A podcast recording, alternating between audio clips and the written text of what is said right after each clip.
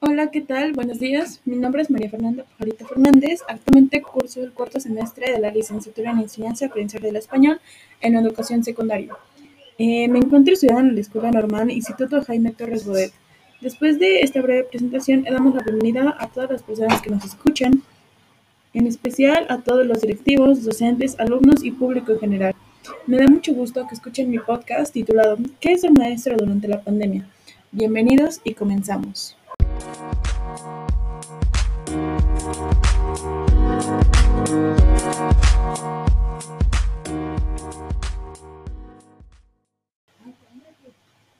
Bueno, después de esta breve pausa, me gustaría mencionar que este podcast tiene la finalidad de compartir mi experiencia como docente en formación, tocando especialmente mi experiencia en jornadas de prácticas en Escuela Secundaria Técnica número 79, con alumnos de tercer grado y con aproximadamente tres clases por día. Debo mencionar que mi experiencia y mi tiempo en jornadas prácticas es durante la pandemia que estamos viviendo en, en 2020-2021 y tendremos en especial la experiencia de nuestro compañero José Manuel, de sexto semestre de la licenciatura en Enseñanza y Aprendizaje del Español en Educación Secundaria. Con todo esto, me gustaría mencionar los puntos que serán tratados durante este podcast. Bueno, los puntos a tratar durante este podcast serán cómo me sentí en las prácticas, es fácil ser maestro durante la pandemia, qué es ser maestro durante la pandemia, cómo se sienten otros compañeros durante esta pandemia en sus jornadas de prácticas y qué podemos hacer para mejorar nuestra experiencia como docentes. Es importante recordar cuáles son los conceptos más recurrentes que se utilizan durante, durante la carrera. No mencionaré todos, pero mencionaré cuatro que son muy importantes, los cuales son Competencia, que es la capacidad de responder a diferentes situaciones e implica un saber hacer, las cuales son las habilidades con saber, conocimiento, así como la evaluación de las secuencias de hacer. En estas incluyen los valores y las actitudes. Los aprendizajes esperados sabemos que son indicadores de logro que definen lo que se espera de cada alumno en términos de saber, saber hacer y saber ser. El ambiente de aprendizaje es el espacio donde se desarrolla la comunicación y las interacciones que posibilitan este aprendizaje, las cuales, como ya sabemos, son un poco diferentes a las que se tenían acostumbrados debido a que todo esto es por medio digital. Y el aprendizaje colaborativo, que orienta las acciones para el descubrimiento, la búsqueda de soluciones, coincidencias y diferencias con el propósito de construir aprendizajes en colectivo.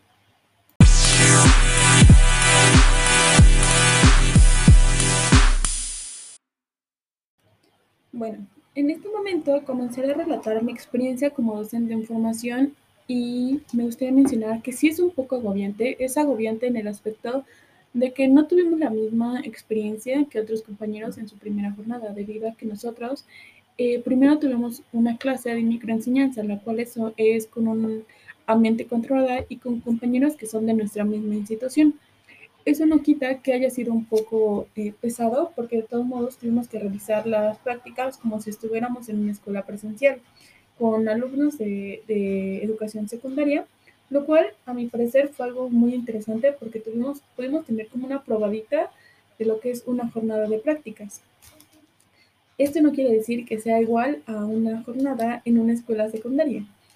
Eh, debido a que cuando en el momento en el que a mí me dieron mi grupo me sentí muy contenta, me sentí muy feliz y también me sentí muy apoyada por el, por el maestro titular que eh, estaba a cargo de mí durante esta jornada.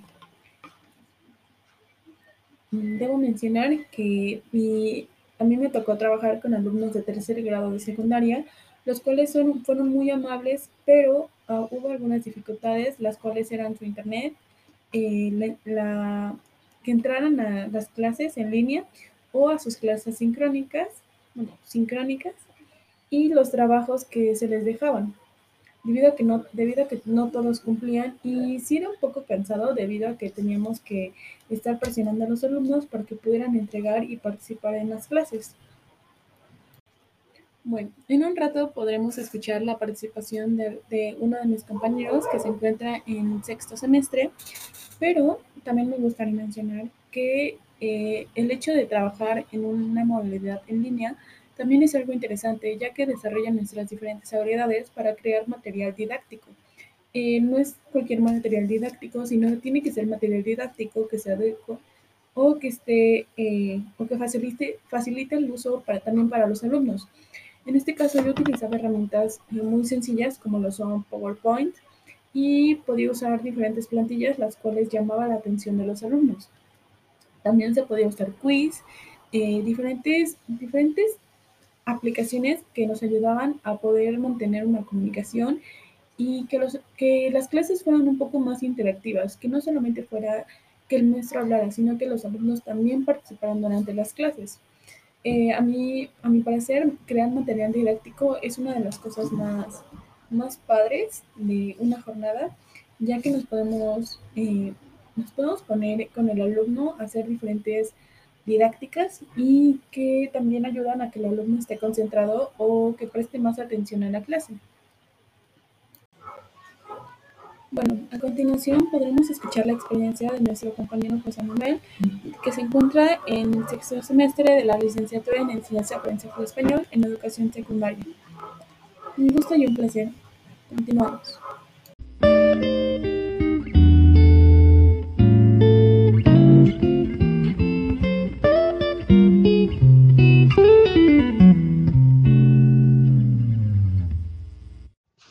Y ya ahorita en pues en esta virtualidad que llevamos, ahí sí es muy diferente todo.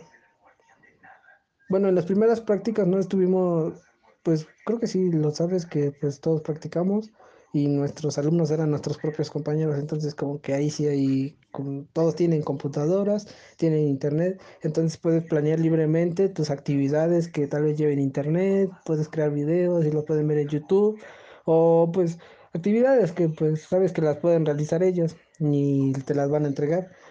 Pues eso fueron las primeras pues clases muestra, algo así. Prácticas muestra, algo así. Pero en esta última práctica que tuvimos ya en secundaria fue muy diferente todo, porque los alumnos no tienen acceso a internet, no tienen computadoras, trabajan nada más con un teléfono que tal vez es para toda su, para toda su familia se lo tienen que estar prestando, entonces es muy diferente trabajar con alumnos de secundaria a trabajar con tus compañeros de, pues, de la normal. Aquí la única plataforma con la que trabajas, bueno, la única aplicación es Facebook. Y pues la escuela te pedía que trabajaras con Facebook y de Facebook no te puedes ir a otra plataforma porque los alumnos no tienen internet en casa y pues se gastan sus datos, entonces nada más debes Debes, subir actividades los días que te correspondan y pues ya. O, y, y tienes que dar una sesión en línea de 30 minutos, pero eso también es por Facebook Live y tienes que guardar esta grabación para que los demás alumnos que la vean, porque también surge este problema que no se conectan los estudiantes pues, a la sesión. Entonces, pues no, no puedes realizar actividades para una sola persona, entonces a mí lo que me pidieron es, pues cambia esta sesión de 30 minutos por un video de 5 minutos o de 3 minutos y ya. Para que te entreguen las actividades y todo. pero pues no todos me entregaron las actividades, ni me conocían ni nada. Entonces creo que eso es lo que afectó también. Y pues ya. Agradecemos la participación de nuestro compañero Samuel y la forma en la que nos relató su experiencia en jornadas de prácticas. Muchas gracias y continuamos. Bueno, la siguiente pregunta a tratar será, ¿qué es ser maestro durante la pandemia? Para esto me gustaría citar a la autora Rosalina Romero Gonzaga, eh, la cual menciona, en el imaginario social común, el ser maestra o maestro está asociado con quienes se encuentran en un espacio físico, desde un aula con paredes de adobe o escuelas de primera calidad impartiendo clases a niños, niñas, adolescentes y jóvenes, en una relación cara a cara. Sin embargo, este tipo de relación que perduró hasta marzo de 2020, de manera súbita se ha trastocado, sin darnos cuenta o quizá sin considerarlo relevante, desde antes de, desde la existencia del coronavirus, y en un mundo en apariencia interconectado el ser maestro o maestro había adquirido otras formas o maneras de manifestarse quienes socializan sus experiencias y conocimientos de lucha, quienes crean conciencia desde las grandes urbes, desde las fábricas desde el campo, quienes aprenden de las luchas de estudiantes, obreros, campesinos, periodistas, costureras, trabajadores, domésticas, feministas, ecologistas, quienes desarrollan proyectos educativos alternativos, quienes resisten desde las comunidades indígenas, las comunidades inmigrantes, las comunidades afrodescendientes y las comunidades religiosas. Todos han sido y son maestros y maestras que viven agobiados y asfixiados por un sistema económico, político, social y cultural, social y global que desconocen su realidad. Para finalizar este podcast, me gustaría mencionar cuáles son las dificultades más grandes de ser ser eh, maestros en una moneda de línea, en una pandemia. Eh, considero que lo más complicado o, o, las dificultades más grandes son, son el mismo Internet, son las posibilidades económicas que tienen los alumnos y también los maestros para poder crear y compartir nuestros conocimientos.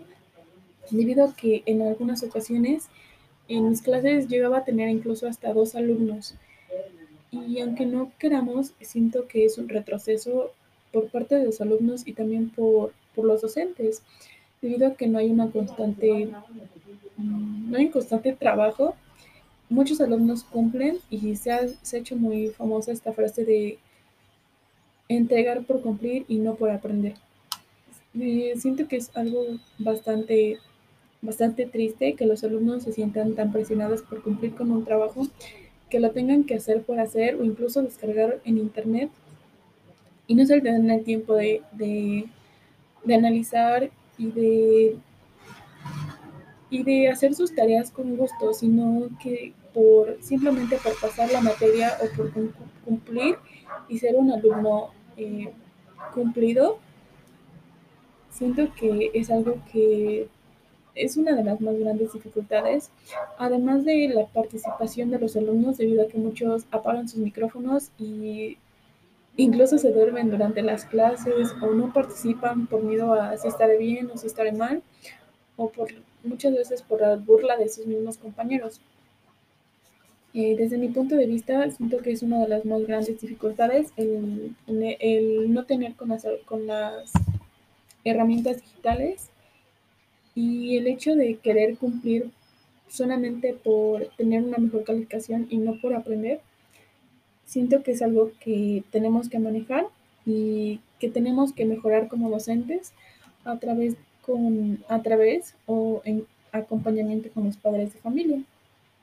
Bueno, esto sería todo por el podcast de hoy.